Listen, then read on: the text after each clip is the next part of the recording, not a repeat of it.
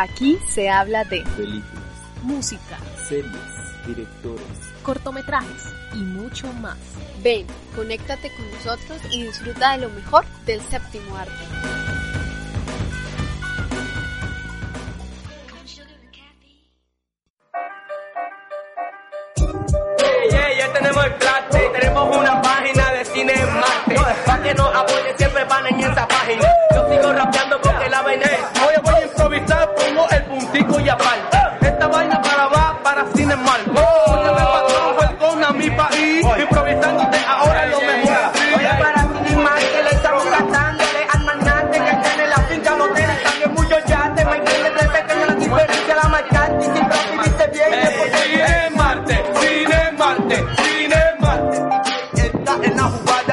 Bienvenidos a Cine Martes al aire, más voces, más historias. Estamos nuevamente conectados con la mejor energía y claramente con ustedes para traerles lo mejor del séptimo arte. Hoy estoy rodeada de un equipo maravilloso, pues claramente el equipo de Cine Martes al aire, que les envía un cálido saludo con Miguel, Naomi, eh, Andrea Suárez y Jennifer Guarín. Les doy la palabra.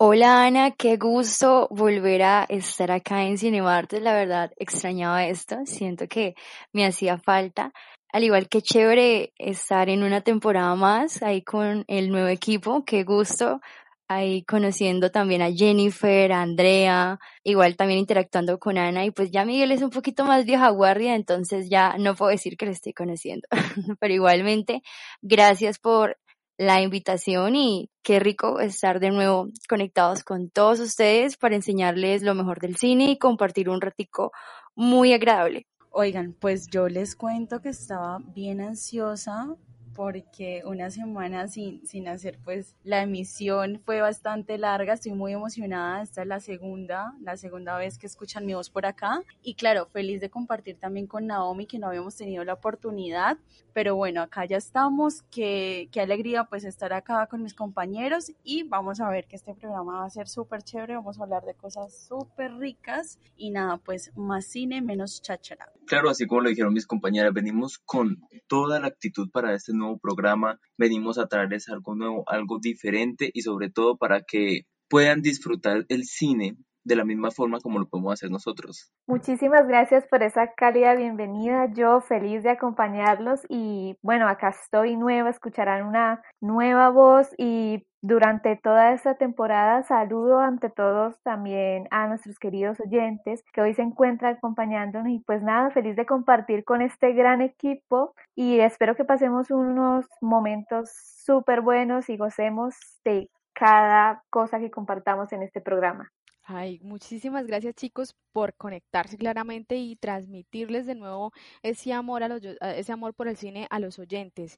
Y bueno, ahora yo les pregunto, imagínense, o sea, ustedes imagínense una película sin música. ¿Ustedes se imaginan qué sentiría uno cuando viera una película sin música? No, no, definitivamente. Pues eso nos remontaría de nuevo al pasado totalmente, prácticamente al blanco y negro. Una película sin soundtrack, una película sin música pierde como la mayoría del sentido. Por ejemplo, eh, no sé si han visto esos diferentes videos en donde les cambian el soundtrack a las películas, en donde puede pasar de ser acción a ser comedia, de ser comedia a ser terror. El soundtrack, por ejemplo, para mí, para mi idea, eso es prácticamente la mayoría de la película.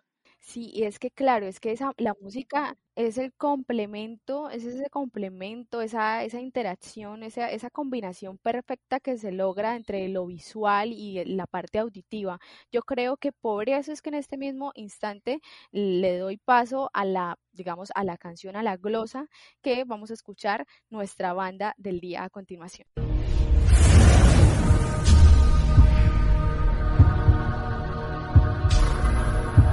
Comencemos con la banda del día.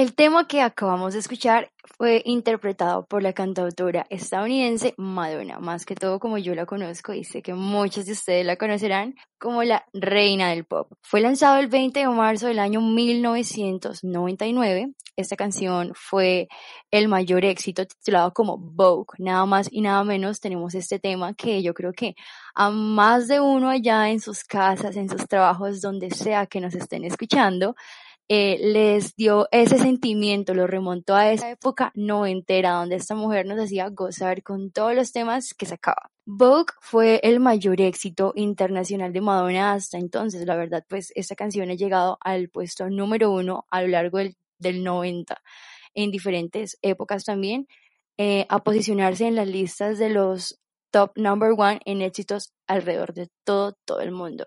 Fue lanzada como primer sencillo del álbum de la banda sonora I Am Burlesque, que junto a la canción fue inspirada por la película Dick Tracy, en la que en ese tiempo Madonna era protagonista junto a Baron Waiting. Yo no sé si alguno de ustedes chicos conozcan este término, porque quiero tocar este tema porque la verdad se me hace muy interesante y creo que es muy justo que lo hablemos. No sé si han escuchado el término bowing. ¿Saben qué es bowing? Por ejemplo, no sé, Jennifer, cuéntame. Uy, no, yo no conozco, pero me causa mucha curiosidad. ¿Qué significará ese término? Bowen, a mí me suena algo como de moda, no, no lo había escuchado antes, pero no sé, me da la sensación de que es algo como de moda o de ser muy cool. Cuéntanos, Naomi. Bueno, más o menos podría irse por esa rama, pero no todo es como lo pintan, ¿saben? El bowing, bueno, vamos a empezar ahí con la historia. El bowing es un tipo de danza que surgió en los salones de baile del Harlem por diferentes personajes, ya sea afroamericanos, incluso los latinos, demarcamos muchísima historia en todo este tema de la danza en la década del 1920 al 1930. Es un baile, es como una danza tipo Harlem, techno house para ese tiempo, muy estilizada, elegante, supremamente profesional que se practicaba en las discotecas gays en las principales ciudades de los Estados Unidos, más que todo se destaca y se reconoce en la ciudad de New York. Este estilo de danza, pues la verdad, no, no es inspirado en la canción de Vogue de Madonna como yo creo que ustedes están creyendo otras personas, sino que esta canción, eh, este, da, este tipo de danza, toda esta como no sé, cultura se inspiró en la revista Vogue. Y ustedes yo creo que se están preguntando, no solo ustedes aquí el equipo, sino también en sus casas, ¿por qué? Porque esta vieja está hablando de Bowen, porque está hablando de, porque está hablando de baile cuando estamos hablando de música, ¿cierto? Pues chicos, miren, yo remonto toda esta cháchara es porque esta canción, el tema que acabamos de escuchar de la banda del día, sacó al Bowen de la clandestinidad y lo solidificó como una, como les diría yo, solidificó a toda esta comunidad gay, a la comunidad trans, a la comunidad queer, lo que conocemos ahora como el famoso LGTBI y sigue porque hay demasiadas siglas que en ese tiempo se denominaba comunidad gay, lo sacó de la clandestinidad y se posicionó Madonna como un ícono en toda esta comunidad. Ustedes son conscientes de cómo una canción puede llegar a sacar a la luz, sacar al renombre a tantas personas que por diferentes motivos de xenofobia, malos tratos, el machismo de esa época, vivían en, en lo oscuro, vivían como a la, a la sombra. ¿Ustedes son conscientes de eso? ¿Alguna vez se lo imaginaron? Naomi, qué bueno que traes este tema aquí hoy porque justamente la semana pasada estuve haciendo una entrevista a, a un modelo trans, se llama Jorge Chacón, y pues hablando con él o pensando en este personaje, su historia me impactó mucho porque justamente él hablaba que muchas de las películas eh, inspiradas como en esa revelación de libertad y muchas de las películas, eh, perdón, música también que él escuchaba fue quien lo incitó como a, a, salir del closet, por decirlo de una manera muy vulgar, pero fue, fue esta, como esta parte artística con el que él creció, que dijo como ya no más, ya es momento de, de, hacer, de trabajar por los derechos y ahora es un exponente no solamente de la comunidad, sino también un abanderado de los derechos humanos. Entonces es maravilloso lo que el arte puede hacer en nosotros. Claro que sí, y no solo es el arte, también es el apoyo de las personas, porque podemos ver cómo en ese entonces un icono pop, una cantante que se estaba en ascenso a ser ahora la reina del pop, cómo con ese poder de masas movió a la gente y les dijo, oigan, existe algo que se llama el Bowen, ese algo lo practican estas personas y esas personas son iguales de importantes que nosotros. Entonces, ¿qué hizo esta mujer? Esta mujer llegó, eh, cogió a diferentes bailarines de una casa muy importante en la época de los 80 que se llamaba la Casa de Extravaganza, que eran unos bailarines increíbles y se los llevó para hacer su videoclip, que de hecho les cuento fue dirigido por David Fincher, y se los llevó a hacer su videoclip, a hacer diferentes giras alrededor del mundo y los posicionó, les dio luz y les dijo, le dijo al mundo, esto no tiene que quedar en la sombra y esto lo tienen que conocer y lo tienen que aceptar y lo tienen que vivir porque es una experiencia cultural maravillosa. También les cuento que esta canción la podemos encontrar en diferentes series eh, por ejemplo, en mis destacados, sería como la serie de televisión Glee, que emitió el video de Vogue usando a Jane Lynch como una réplica de Madonna. Y también para mí, que fue la mejor, la más tesa, la más top, fue la serie Pose. No sé si alguno de ustedes la haya visto. ¿Alguien aquí ha visto Pose? No, yo no. No, yo tampoco. Yo tampoco. Bueno, pues aprovecho para echarle la, cuña a la serie y recomendársela a todos nuestros oyentes, una serie de FX eh, realizada, dirigida y producida por Ryan Murphy, que también estuvo en American Horror Story, una serie increíble que nos muestra todo este paso de, las, de la comunidad trans, la comunidad gay, en el New York de 1900 60 al 80. Es increíble, por favor. Se la recomiendo y créanme, no se van a arrepentir y de hecho, ahí escucharán y estarán muy atentos con Vogue de la Reina del Pop. Novedades, novedades, novedades. Las novedades de la semana son... Genial, Naomi, muchísimas gracias eh, por esta intervención. Ahora continuamos con las novedades las novedades del cine y la verdad es que estoy muy feliz porque entramos, eh, inauguramos este programa con, con las novedades con celebración, con celebración que se cumplen 100 años de la carreta fantasma. Quizás los más old estarán eh, sabrán de qué estoy hablando, pero los chiquillos que nos escuchan no. Entonces les comentamos un poquito. Esta, La Carreta Fantasma, es una de las primeras películas de terror del cine. Yo creo que fue pionera en este género como de terror y pues eh, digamos, recalcando que estamos en este modo thriller, esta película, la verdad que se ajusta bastante y es bien interesante ver cómo ha cambiado, o sea, los años pasan y el cine cada vez está más lejos de ser ese nuevo, está lejos de no asombrarnos, de ser un arte que no nos, no nos asombra el mundo y pues el siglo pasado, desde el siglo pasado viene asombrándonos y ya que estamos en la década de los nuevos, es hora de volver un siglo atrás para conmemorar los 100 años de historia de algunas de las mejores películas del séptimo arte. Y claro que en este caso pues estamos hablando de un clásico de clásicos que es eh, La carreta fantasma y la importancia que lógicamente ha tenido en la historia del cine, sobre todo en estos momentos que también eh, hubo como ese boom de, de películas de terror y podemos decir que, que lógicamente trascendió porque de allí nace la inspiración eh, de todas las películas que iban a venir. Entonces yo les, yo les pregunto, ¿ustedes eh, cuál creen que ha sido el factor principal del cine que haya cambiado del siglo pasado a hoy, sobre todo en estas películas de terror? Por ejemplo, en mi caso, yo sigo apoyando el tema del soundtrack. En las películas de terror antiguas quizás no había ese nivel de, de introducción musical en el que de verdad pusiera al espectador valga la redundancia, expectante, o sea, que de verdad lo pusiera en un modo suspenso, en un modo de estar tan dentro de la película que prácticamente todo lo que sucede en ella también le sucede a uno. Ok, ok, Jennifer, dime tú qué piensas. Bueno, yo creería que definitivamente los efectos especiales en esos momentos, pues solamente con los recursos que se tenían a la mano era que se jugaba para componer una película, pero ahora ya un fondo verde y un programa para realizar esos efectos. Ok, bueno, sí, la, la verdad es que personalmente pienso que los, digamos, la, en la parte audiovisual ha mejorado mucho, pero yo destaco mucho el soundtrack de, de esas películas eh, de antes, en sus inicios, creo que la, la, música era bastante espeluznante y en esta justamente se destaca mucho eso, ¿sí?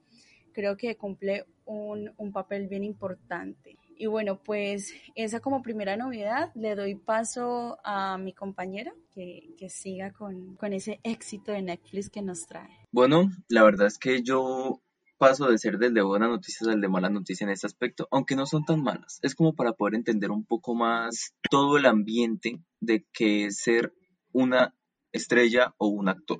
Por ejemplo, en este caso les traigo a la joven que interpreta a la personaje principal de A todos los chicos que me enamoré. No sé si alguno de ustedes lo ha visto, la verdad yo creo que sí, es una de, de las películas que más hit en Netflix, con varias secuelas y, o sea, es una película que atrae mucho al público juvenil. Pero en este aspecto les traigo también la otra cara de la moneda, y es cómo esta actriz principal se siente respecto a esto. Lana Condor fue, o sea, tuvo que despedirse del papel que, al que la ha convertido tan popular, porque ella ha interpretado diferentes papeles, ¿no? Por ejemplo, de Lara Jean, la película que les acabo de comentar. Eh, también en Marvel estuvo como júbilo de los X-Men Apocalipsis. También estuvo en una film llamada Fénix Oscura, pero que no repitió secuela, entre otras diferentes. Pero, ¿cuál es el punto de este? Por ejemplo, ella dice en sus propias palabras que nunca se ha sentido más horrible mentalmente, que está totalmente agotada, que se iba a casa por la noche y no podía hablar, no podía comer, no podía dormir, y le temblaba el cuerpo al irse a la cama y temblaba al despertar porque era mucha simulación. Es que lo que pasa es que ella estuvo muy concentrada en estas películas. Ella decía que ella le daba oportunidad a todo, le decía que sí a toda, a toda, a todo papel que le dieran, debido a que esas eran solo una oportunidad en la, en la vida y quería sacarle provecho, quería coger el tiempo completo, o sea, quería hacerse notar lo más que pudiera. Pero obviamente, al igual que todo en la vida, al igual que por ejemplo un estudiante, al igual que una persona que trabaja, se necesita darse sus tiempos, sus espacios. Ella en algún punto yo creo que se sobresaturó tanto que simplemente no podía más, necesitaba un poco más de calma, más tiempo para sí mismo.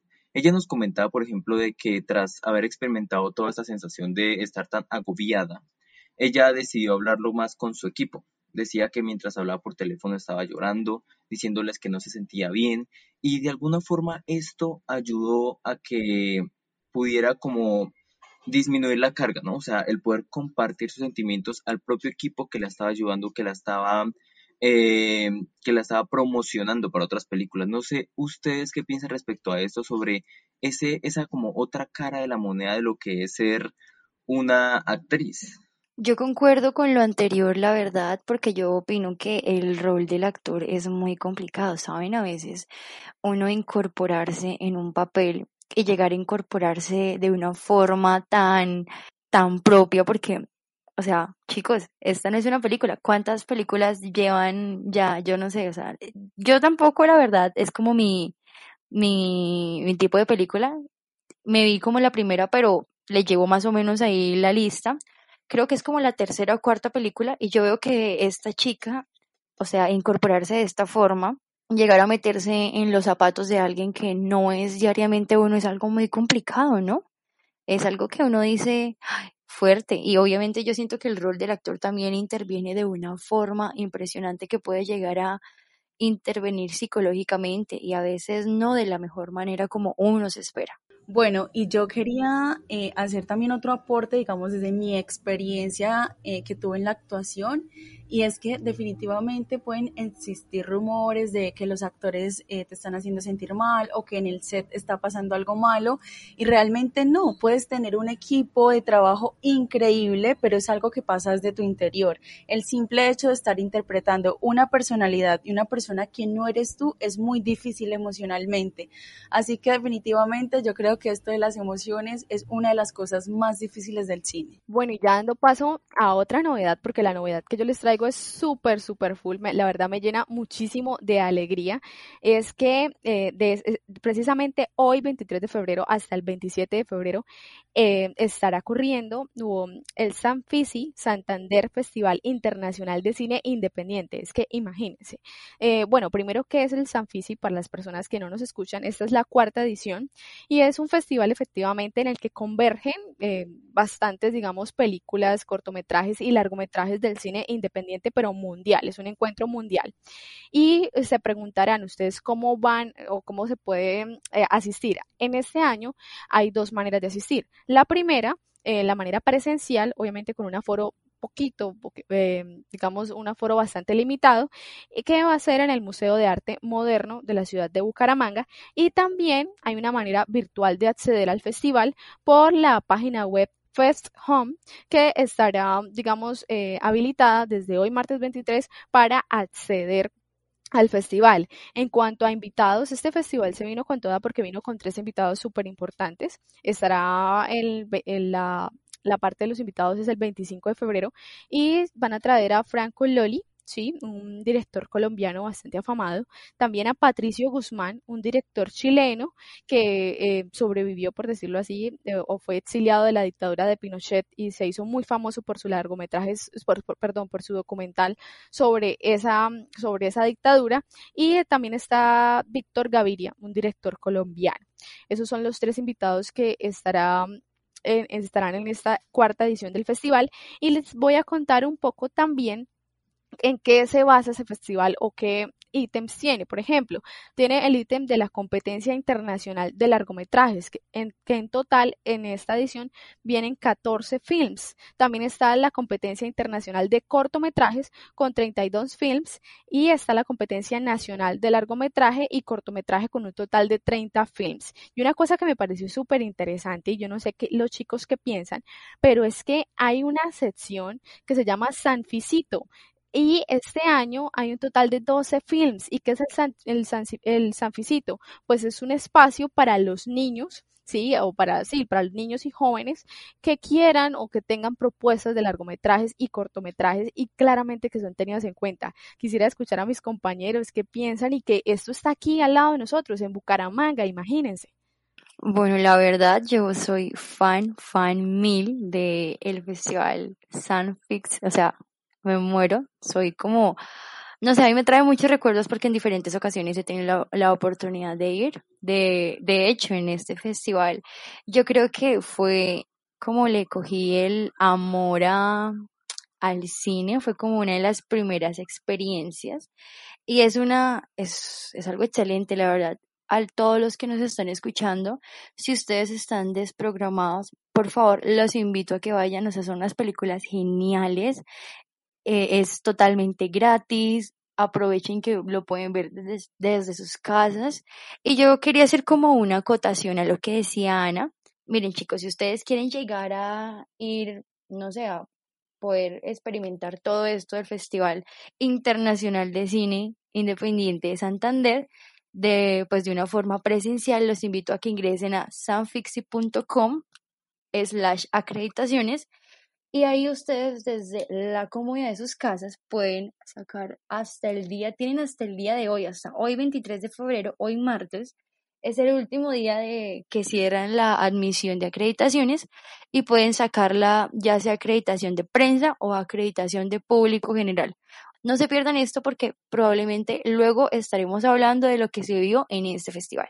Bueno, respondiendo a la pregunta de Ana respecto al Sanficito, la verdad me parece algo increíble que hagan como este, esta sección para los niños, un lugar donde puedan presentar sus artes, donde puedan como demostrar esas habilidades que tienen, porque claro, o sea, el mundo actual de la del cine, de las películas, de todo ese aspecto, tiene a adultos, pero también tiene mucho público juvenil, mucho público de niños, y no hay nada mejor que ver a esos pequeños, como por así decirlo de alguna forma, retoños, empezar a dar sus aportes a este gran mundo cinematográfico.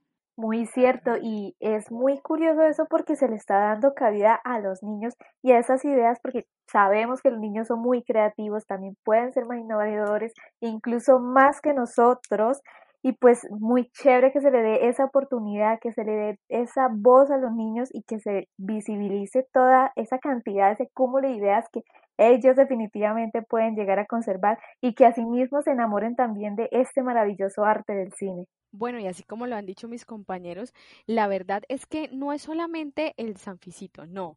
Este festival, como lo dijo Naomi, es una experiencia muy chévere y seguramente les estaremos aquí en próximos programas hablándole sobre lo que pase allá en ese festival. Y hay una cosa muy importante, que una de las películas que se va a transmitir es La Cordillera de los Sueños, una película ganadora del premio Ojo de Oro y este va, digamos, a inaugurar, a hacer la apertura de este festival. Entonces, no se lo pierdan, si no pueden ir presencialmente porque el aforo es bastante limitado, pues se pueden conectar pues, por Fest Home y igualmente si nos siguen a nosotros en, en las redes de Cine Martes, nosotros vamos a estar reposteando la información del Sanfitsi. Gracias Ana por esa valiosísima información, muy interesante lo que nos cuentas y claro, es importante tener en cuenta esos festivales que fomentan la cultura y el cine. Bueno, y ya en otras novedades, pues les cuento, les traigo una noticia que definitivamente fue el inesperado de la semana, pues teniendo en cuenta este contexto actual con la pandemia que fue un gran golpe para el mundo cinematográfico,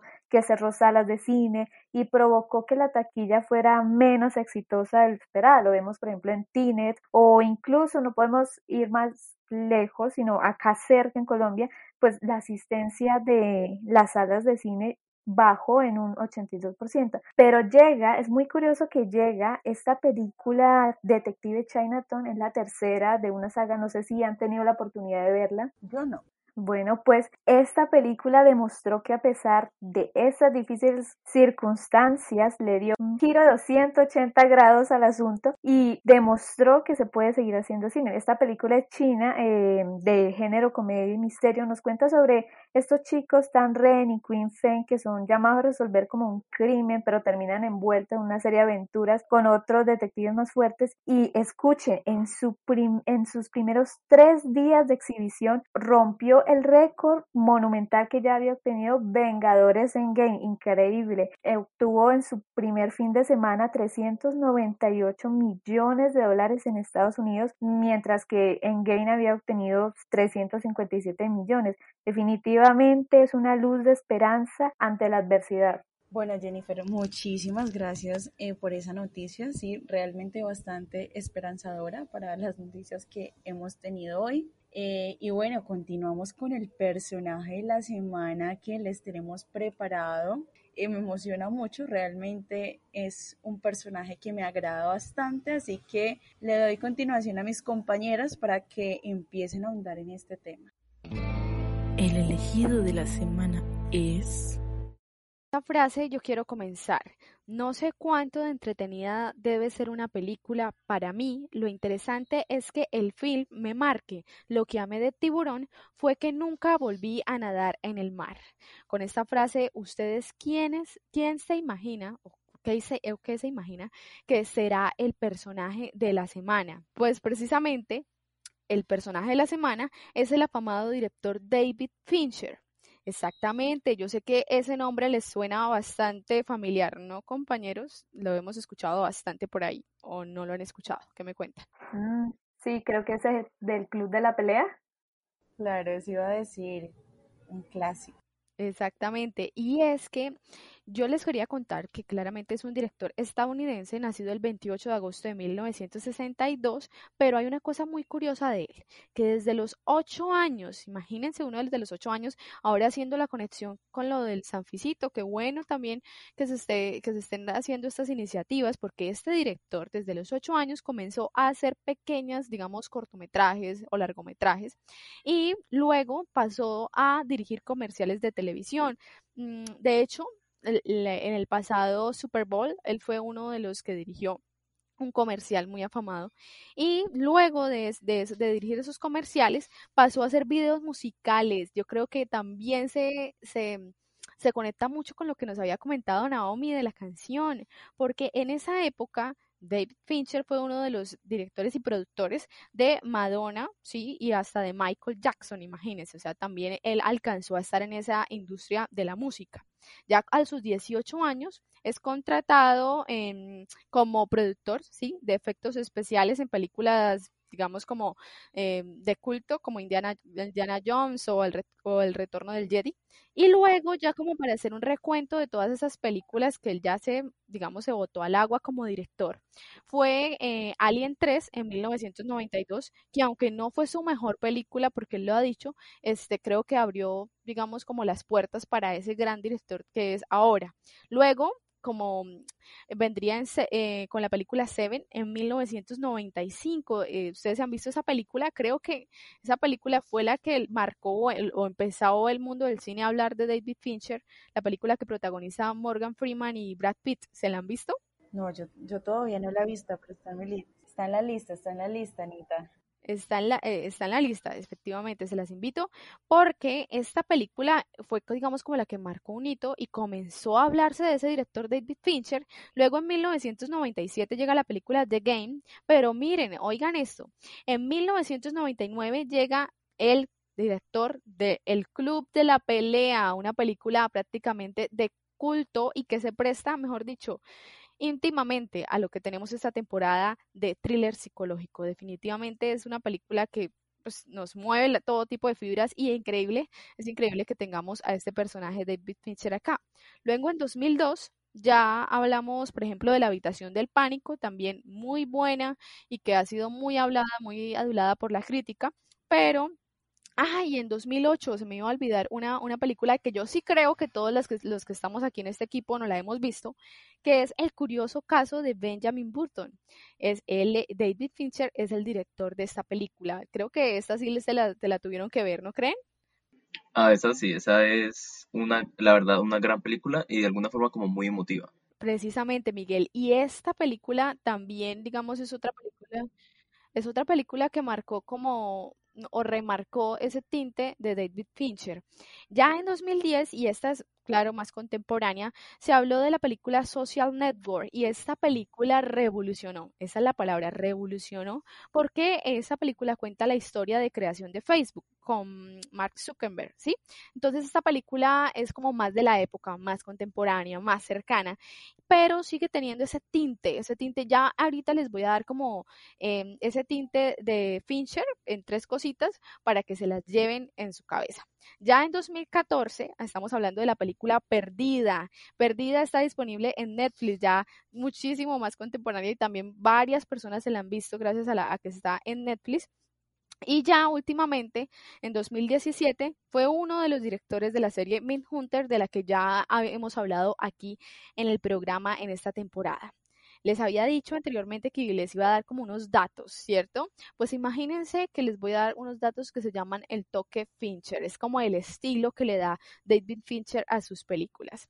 Y es que, primero, las películas de él o la mayoría de películas tienen un estilo narrativo en la que la historia es deconstruida. ¿Qué significa eso? Es una estructura no lineal y las películas de él están llenas de flash de flashback, flash forward, y eso es lo que le pone ese tinte ese tinte que uno no se puede despegar de esa película. Se los digo porque cuando uno empieza el club de la pelea, uno no se para, em, de, uno no se para, voltea los ojos de la pantalla hasta no terminarla. Lo mismo pasa con Seven.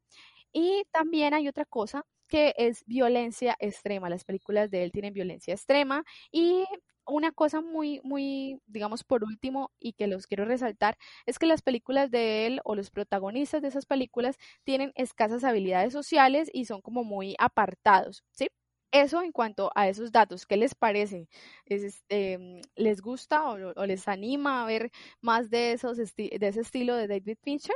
Uy, Anita, a mí me encanta porque yo soy fan, fan, fan número uno de, de Rayuela, el libro. Entonces, las películas así me hacen recordar mucho ese tipo de, de literatura y me encanta. Me encanta que, que esas cosas puedan ser llevadas al cine. Claro, y también, por ejemplo, es bueno ver las diferentes como especialidades de cada director, ¿no? Cómo cada uno se especializa, cada uno hace sus películas respecto a alguna forma lo que es su experiencia o respecto a alguna forma lo que es su pensamiento. Por eso, les invito a que nos cuenten en redes sociales qué otros tipos de directores conocen y qué otros tipos de toques, por así decirlo, el toque personal, ellos pueden dar en sus películas. Pueden escribirnos a través de Instagram como arroba cinemartesupb, Facebook como cinemartesupb o por iTunes sintonizarnos como Cinemartes al aire. Muchas gracias Miguel y yo quería decir un poquito otra cosita para que se llevaran, digamos, una abrebocas de lo que es David Fincher. Y es que imagínense que el año pasado él dio una masterclass que fue, que fue liberada finalmente en YouTube eh, la masterclass fue el 8 de mayo de 2020 y a esta masterclass se conectaron miles y miles de cinéfilos amantes de su estilo, porque como les digo, es un estilo muy, eh, eh, digamos, muy particular, ¿sí? Y que conecta a muchísimas personas. Muchísimas gracias, Miguel, por esa intervención de las redes sociales. Claro que sí, nos pueden escribir qué directores, qué, mm, qué también músicos quieren que nosotros traigamos acá, qué personaje, para que nutramos esta sección de nuestro programa. Y estas son las imperdibles. Y llegamos a los imperdibles. Yo creo que esta es una de mis secciones favoritas. Qué emoción iniciarla y sobre todo iniciarla con este contenido que les traigo. Bueno, muy pendientes porque el día de hoy los invito a que veamos Mi amigo Shakespeare. Mi amigo Shakespeare es una película, un largometraje que sacó hace muy poco, de hecho en el mes de enero, Víctor Hugo Tres Palacios. Esta película trata acerca de un colectivo de, de teatro que se prepara para realizar una interpretación de Hamlet, una de las novelas más icónicas de William Shakespeare, que durante todo este proceso desarrolla diferentes problemas como discusiones, frustraciones con ellos mismos, tanto individuales, grupales, que a fin de cuentas dan como un ambiente un poco caótico. Esta película fue producida por Producciones El Bacanerismo y cuenta con un reparto excelente, totalmente colombiano, cuenta con Beatriz Tres Palacios, Joan Candela, Alexander Páez y como les dije, Víctor Hugo Tres Palacios, que no solo dirigió, también realizó la parte escrita, todo el guion de esta película. Yo no sé si ustedes conozcan a este hombre, este personaje del cual les hablo, no sé si les suene. No, no, a mí, a todavía no me suena mucho, pero con lo que hablas de, de lo que es la película, yo creo que me voy a lanzar de una vez a verla.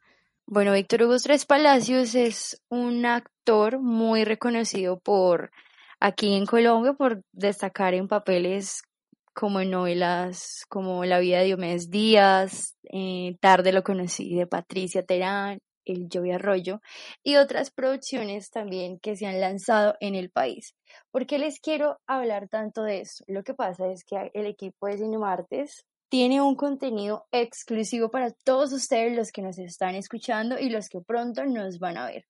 Hace básicamente una semana tuve la oportunidad de entrevistar a este hombre. Estuvimos hablando acerca de la película, acerca de cómo fue toda esta realización, cómo fue el rodaje y chicos, la verdad es una experiencia increíble. Haber entrevistado a Víctor Hugo me dejó muchísimas cosas positivas de aprendizaje.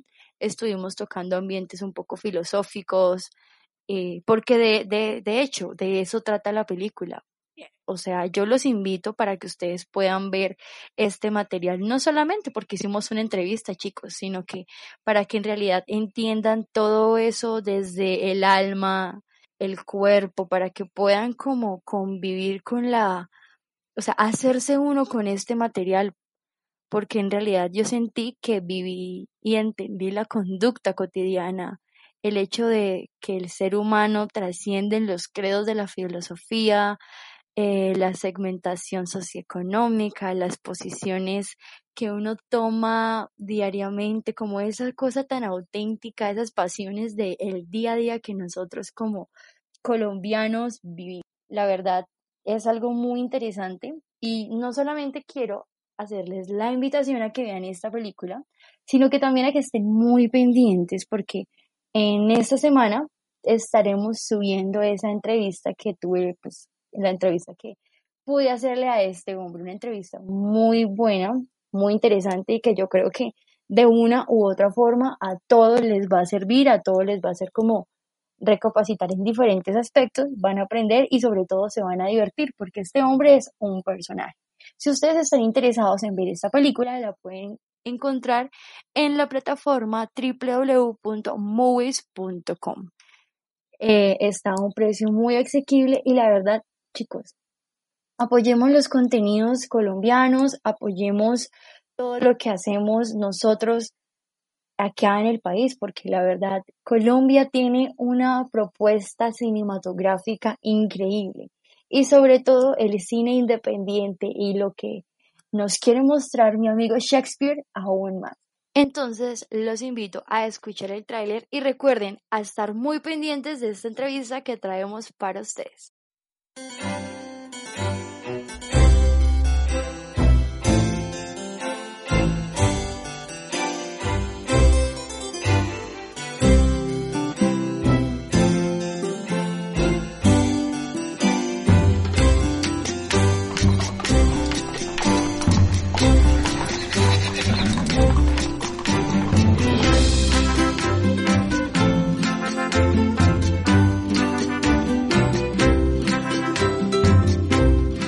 Felicita, señor Páez. Un personaje bien cortico, o sea, que yo también me dé la oportunidad de llevarlo con calma, con tranquilidad, ¿sí? Por fin, ya era hora de que comenzáramos con esto.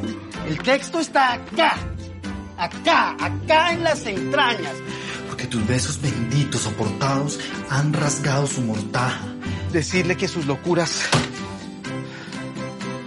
Mano, Candela, Candela y Beatriz me ayudaran, pero no. O sea, ¿yo cómo voy a entrar aquí con un pensamiento? Voy a cerrar la puerta, voy a cerrar la puerta, no. No pasa nada. Así es el país, aquí. No pasa nada.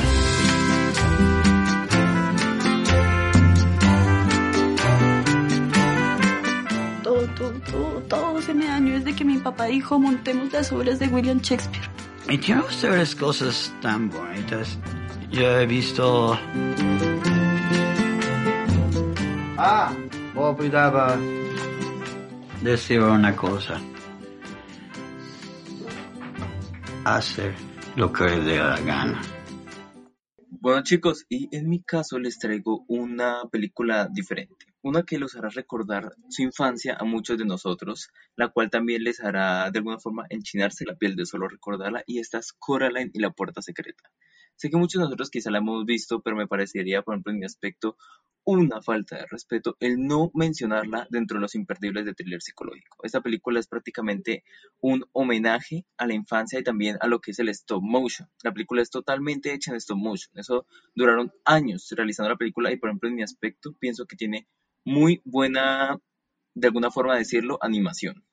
Esta película, como muchos sabrán, se trata de Coraline, una chica que acaba de mudarse con sus padres a Oregon y más que todo a una casa lejana, abandonada, en donde pasa los días y ella se siente como algo aburrida, algo constipada respecto al hecho de haberse mudado, ya que no podrá estar cerca de muchos de sus amigos o de su escuela.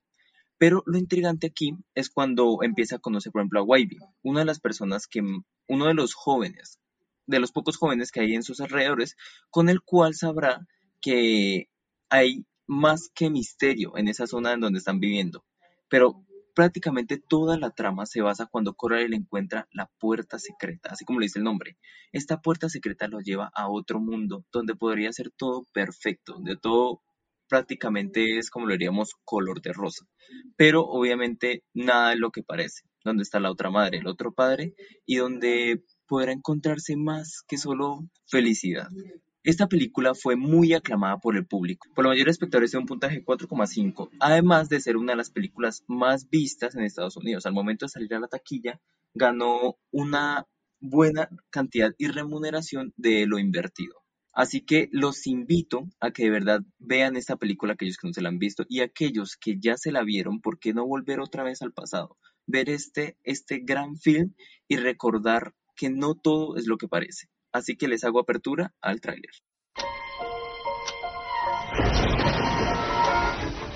Coraline Jones siempre soñaba con encontrar un mundo mejor.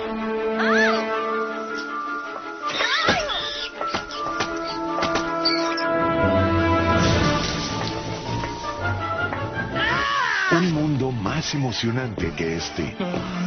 Pero jamás imaginó que lo descubriría en su propia casa.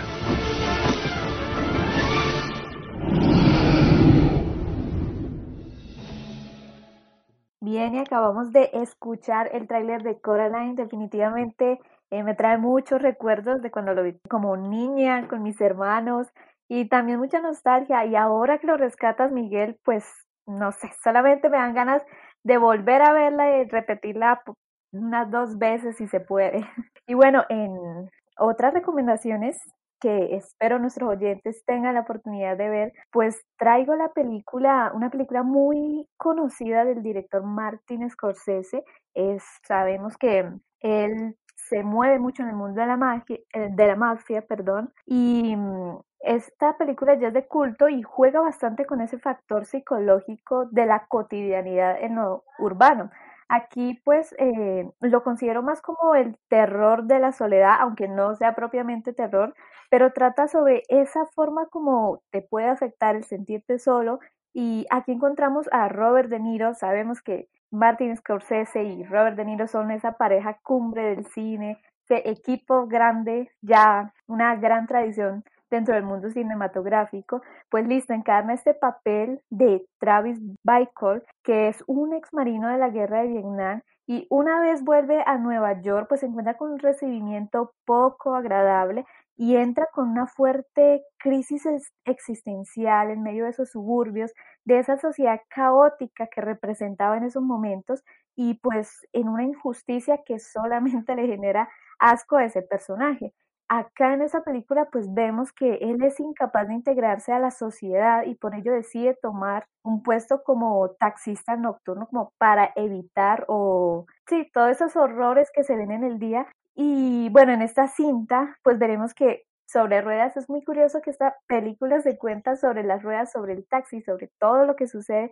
alrededor de este y de las calles que va recorriendo, pues nos cuenta cómo este hombre se va enfrentando a esa realidad que lo perturba y no solamente a, esos pensamientos, sino también a esa lucha entre sus deseos, en preguntarse muchas cosas que tal vez nosotros a mitad de la noche, en medio de ese existencialismo, ese nihilismo, hemos llegado a preguntarnos como ¿qué hago aquí? ¿Cuál es mi propósito de vida? ¿Y cuál es la razón por la que todavía estoy existiendo? Bueno, yo quiero contarles un dato curioso acerca de cómo fue escrita esta película. Pues el escritor, el que realizó el guion, que fue Paul Schrader, este hombre se sentó en su mesa y para escribir todo el guion de Taxi Driver tenía encima de la mesa un arma cargada. O sea, imagínense ustedes en su mesa, tienen su pues su papel, su lápiz, todo para empezar a hacer un guion. Un arma cargada, un, un ejemplar de la novela La náusea de Jean-Paul Sartre. Y esto, este dúo fue como una motivación, trabajar con una pistola y con esta novela que es muy de esas novelas que te llegan, que son muy fuertes, pues claro, hicieron a este hombre explotar su mente y realizar todo el guion en 10 días, 7 de escritura y 3 días para hacer una revisión y pulir todo, todo el guion de esta obra magnífica. Muy curioso tu aporte, Naomi. Te comento que cuando la vi quedé impactada con esa película, con ese final tan impresionante. La verdad es como que le, le da un giro a lo que nos venían contando y pues, ¿quién diría que tan compleja obra fue escrita con ese proceso tan poco ortodoxo, tan poco común en el cine? Pero bueno, ahora voy a dar paso al tráiler de la película que estábamos comentando.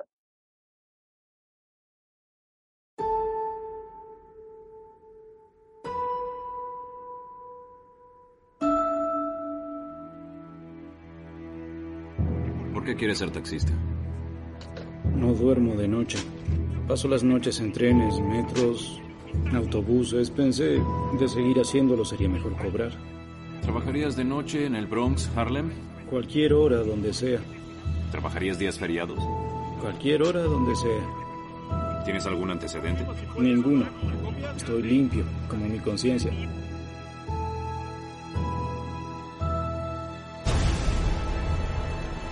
No serás un fastidio, ¿verdad? Porque los sujetos como tú son los que más fastidian. Si piensas hacer eso, despídete del trabajo. ¿Entiendes eso?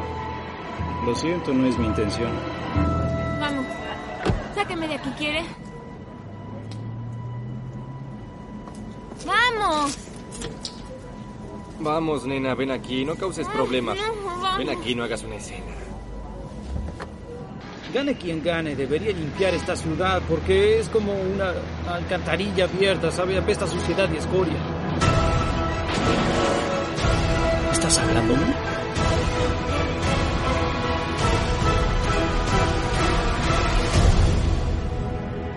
Send in the clown.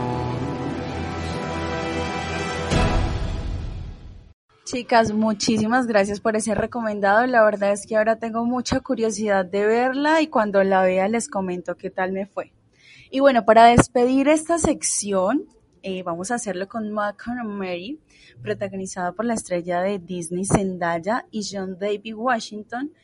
Y bueno, a primera vista podría parecer que Malcolm Mary encajaría más como una obra de teatro, ya que solamente vemos a los dos personajes en una localización muy específica y por esto mismo es que creo que vale la pena reconocer el ingenio con el que plantea su director la, la puesta de escena. Yo creo que, que es algo muy, muy poco visto en el cine y esto hace que, que esta película sea bien interesante. Y bueno, también empieza con un enfoque más realista, estableciendo de forma acertada la relación entre ambos y a partir de situaciones muy cotidianas, cosas que me pueden pasar a mí, a ti, a cualquier persona. Entonces, obviamente por esto el espectador puede sentirse identificado, pero luego se convierte en una cosa totalmente distinta diría más bien que es un cruce entre lo abstracto y lo intenso. En ese punto ya debemos entender que el estilo que nos plantean es bastante diferente, sí, que es una forma distinta de abordar los personajes. Por ello procuran mantener siempre como una peculiar serenidad que poco a poco se va descubriendo que no deja de ser una fachada con la que intentan mantener como un bajo control a todos sus demonios interiores, mientras que él es un poquito más echado para afuera, ella eh, ya rozando casi lo histriónico en algunos momentos. Es casi como si él adoptase una forma más propia de la comedia y ella con el drama. Pero claro, sin sobrepasar nunca la línea invisible que, que hiciera imposible creer lo que está sucediendo en ese momento. Y bueno, yo, yo creo que también como para concluir un poco esta parte, podríamos decir que a su manera se complementan a la perfección, sucediendo lo mismo con los personajes, lógicamente, y por esas diferencias que provocan importantes fricciones, siendo ahí donde nace precisamente la película. Y es que siempre hay un pero que poner en lo que ha sucedido justo antes y no tanto para, para que los personajes recuperen una cierta situación de poder respecto al otro, que también como para, como para poder desfugarse y ambos son culpables e inocentes al mismo tiempo. Y, y, bueno, yo, yo creo que por esto mismo, por esa relación de incertidumbre que se genera entre ellos dos, por ese desfuego que hay entre ellos dos, es que esto es bastante eh, curioso y diferente. Y, y cuando uno ya acepta como este juego, porque es algo que, que lo puede poner a uno como en duda en algún momento, es un poco sospechoso también, es una película que puede llegar a desesperarse, es muy fácil verla como una cinta narcisista, un poco impositiva, pero bueno, yo creo que a la final uno se queda con la innegable química que hay entre estos dos actores tan importantes ahora en el cine. Bueno, entonces los dejo para que escuchen el tráiler y terminen de animarse a ver este film. Eres por mucho la más intensa, difícil, testaruda y odiosa mujer que he conocido en mi vida entera. Te amo. Ay, es tan sensible. Es romántico. Apuesta que es linda, ¿verdad? Bueno, sí. Cuando no es un terrorista emocional. Amo tu forma de ver el mundo, Marie.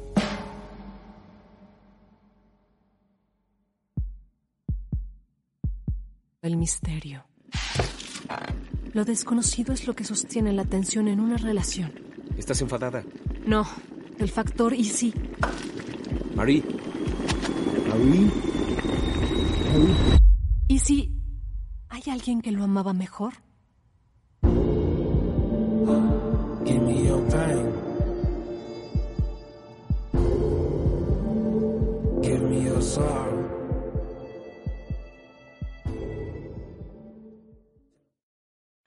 Ya finalizando todo este programa, esta experiencia que tuvimos un día más en Cine Martes al aire, quiero invitarlos a todos ustedes a que nos sigan en Instagram como arroba cinemartesupv, Facebook cinemartesupv, en iTunes como Cinemartes al aire, también a todos los que están conectados y se han conectado con nosotros por Twitch, nos pueden encontrar como twitch.tv cinemartes, agradecerles por estar conectados y recordarles chicos que estén muy pendientes de todo lo que se viene esta semana porque tenemos contenido exclusivo únicamente para ustedes. Recuerda que tu vida es una película. No te dejes quitar el protagonismo. Aquí se habla de Películas, música, series, directores, cortometrajes y mucho más. Ven, conéctate con nosotros y disfruta de lo mejor del séptimo arte.